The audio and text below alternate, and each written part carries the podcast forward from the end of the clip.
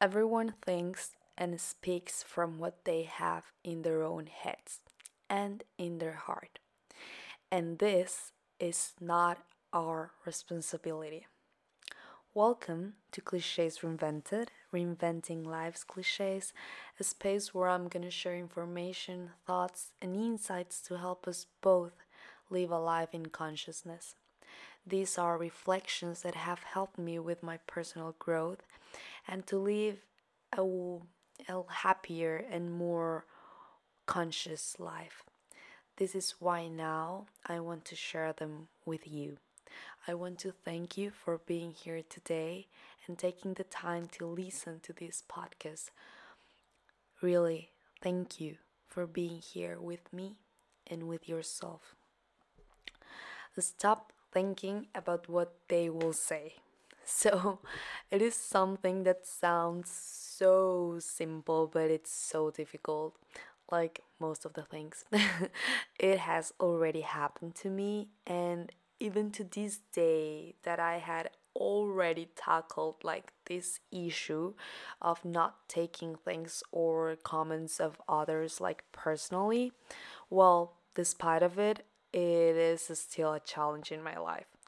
Like when we enter to the world of personal growth, like we reach to this point where the opinion of third parties must stop being in first row like must stop taking all of our attention. And certainly because of our because of our own well-being it must go into the background. But sadly it is not that easy as it sounds. Like sometimes some time ago i was thinking about like this topic over and over in my head which i wanted to write about but for some reason like i just didn't do it didn't did it. And then it happened that after a long time like gossips and comments from third parties managed to take away my peace. And I mean, it was like I really have worked like really hard, like in my peace, like to be peaceful, like to be chill for so long. And I know this may not sound, this might not sound like as a big deal, but for me it was because I was really working on myself, on my peace, on to stop like stop caring about what others thought about me or talked about me. And then it happened again so, like, maybe some of you can relate to it, and like, when you keep working on something like for your life, and then it happens uh, like a challenging thing, and then you go down again, it happens. And this is why I say, like, we are here for a reason, and we just, we will never stop learning or evolving. So no matter how much like we think we have already achieved it, at least for as long as we're here, we will keep learning.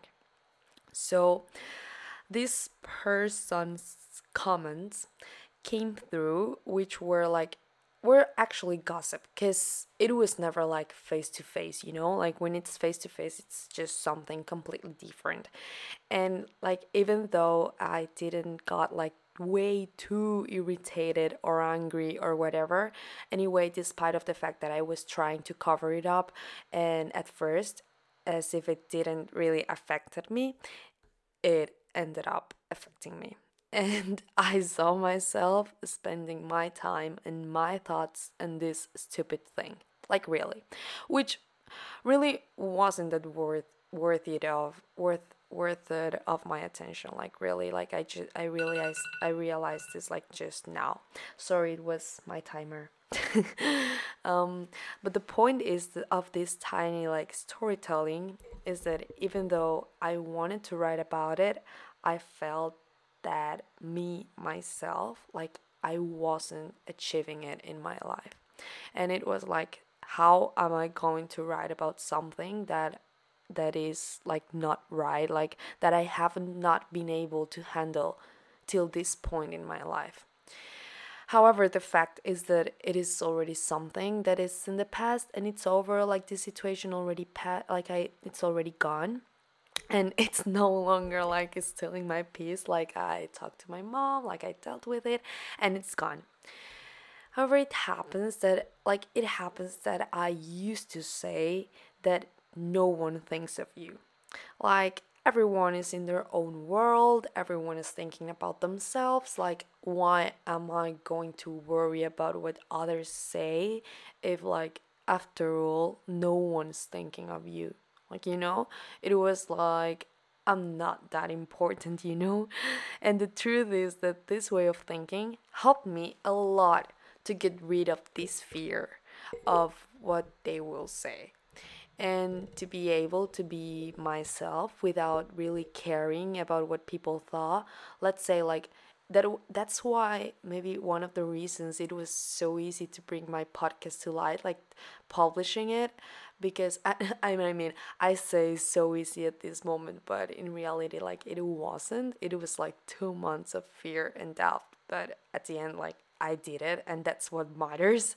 But it was like, ah, you know, like what I, I I don't care. Like it's my life. I do what I want. I love this. I don't need your approval and in the end what? Like it's not like people talk about me. So whatever. And well, this is true in a certain way because little by little I've evolved and I've become more myself and I care less and less about what people think about me.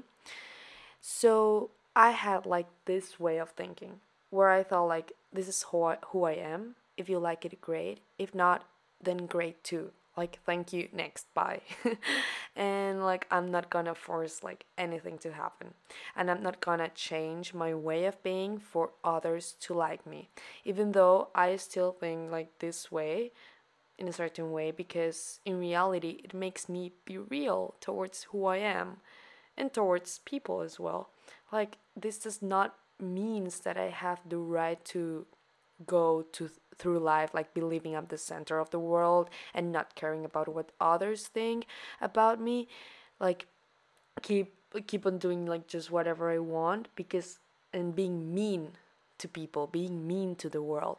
Because another thing that I've learned is that even though we should always be real towards ourselves like doing what we like and being who we want and so on however is a big no no like crossing the limit of respect towards others.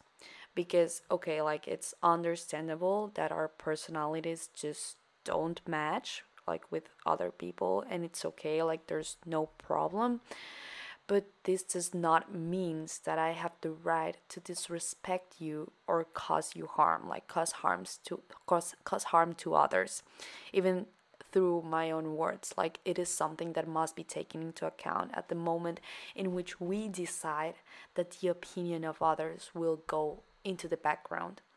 Because even though we no longer care, we must continue behaving and living according to our values and without causing damage. Because as i have like already said everything comes back to us. And the idea is as well like not to go around leaving enemies in our way. I know there are people who like to be problematic to like to get into fights like they enjoy really having arguments with people but Mm, I mean, I don't consider myself that way. And in fact, like, I like to socialize, I like to meet people, and maybe with many, I may not have things in common. And this will, however, this will never give me the right to disrespect them for supposedly doing wh- whatever I want and that I have the right to speak and the right to do whatever. Like, there are limits every, everywhere. So going back to Colombia, like Kalini storytelling, on talking to people, I realized that people do really talk about you. And it's actually interesting because I swear, like, I really swear I thought they didn't. And I know this might sound a bit dumb or childish, like, but it's the truth um, just as sometimes ourselves talk about people, let's say, like for example, in my case with my mom, with friends, whatever, like it does does not necessarily have to be gossiping, like talking trash about others. Like it's not always like that. well, just as we talk, people will also talk about me or about anyone else. And I feel like this is normal because I mean, sure, conversations are more than talking about others, but let's just face it like, we live in a society, in a community full of people. We live surrounded by people, and it's impossible not to ever talk about others. And with this talk, talking, I'm not referring to the gossiping, although, let's say, like in my culture, it's normal for it to be gossip, but it's not always like that you can talk about others, about another person in the way of admiration, recognition, or reflection. And actually, this is towards where we should guide our conversations, like not just like empty gossip, which is just empty conversations that doesn't really help us actually. so yeah, like people do talk about you and this does not have to be bad news for us.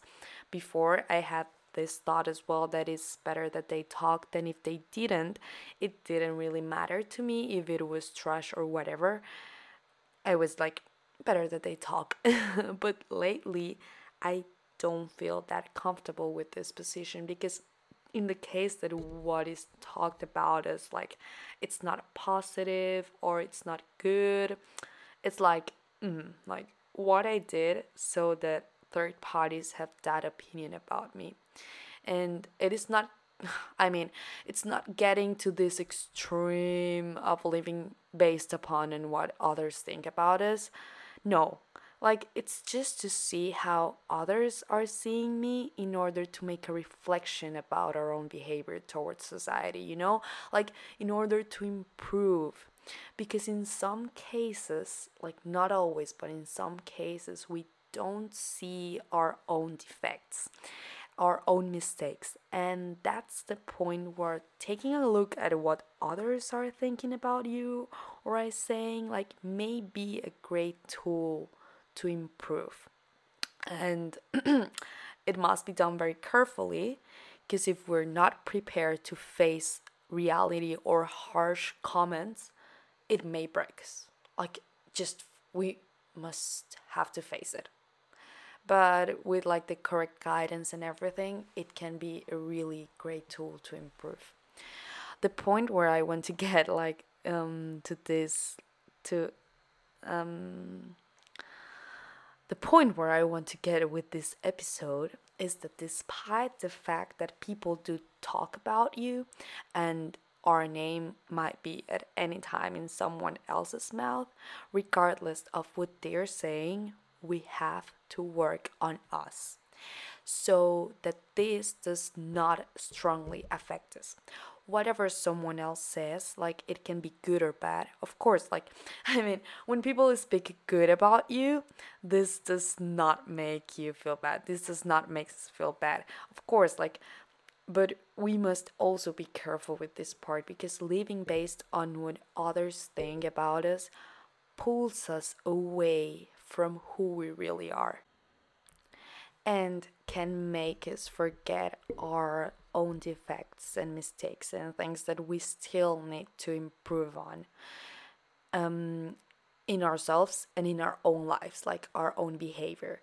And it can makes it can makes us forget that we are a constant work in progress which never ends at least in this life you know it's important to work on ourselves till the point where the where what people says say becomes a zero to the left. Um, I don't know if if this saying works in English the same way it does in, as in Spanish. I don't think so, but the fact is that it has to lose its importance, like a zero to the left. Like it's it's like who cares about it, because it makes no difference. So, because the truth is that living based on what people say is just trash. Like, it's just not worth it. Seriously, we can even lose or forget about forget our own identity by living thinking about what we believe others think about us because in reality we do not even know for sure what is going on in someone's in someone's head like when they think about us or even when they when we are with them and when we are not. So like trying to figuring this out can be really exhausting if not impossible. The purpose is knowing who we really are knowing what and why we have done everything we have done knowing our values, being conscious that this is my life and that no one is living it for me. That what I feel, only I am feeling it, no one else. And that we have our own reasons for behaving the way we behave. And knowing that the only validation like we really need is our own. When we understand that people may talk about us at any time, whenever they want, it can be good or bad, whatever, anyways, we know who we are. We know what we're capable of, and we know that we're being real with, our, with ourselves and with the world. And what the other says, well, it loses its importance, is what the other is saying, not what I'm saying. And this opens an infinite door to our own freedom and happiness because we're not hiding anything from ourselves. People may give their opinion, they will they always will. but we must always keep in mind that each person gives his or her opinion and speaks from what he or she has in their head and in their heart. And that's not our responsibility. Yes, I'm repeating. Yes. Here, I am referring more than anything to gossips, to gossip, like in comments that are directed to us and that may, m- might hurt us, like they're not really nice. Even if we try to cover it up or hide it, the idea will always be to find a way to talk to the other person to solve these issues because if not like they'll grow like a snowball until it explodes. And the best might be to talk to that person without looking for a fight but instead looking for an agreement or a solution.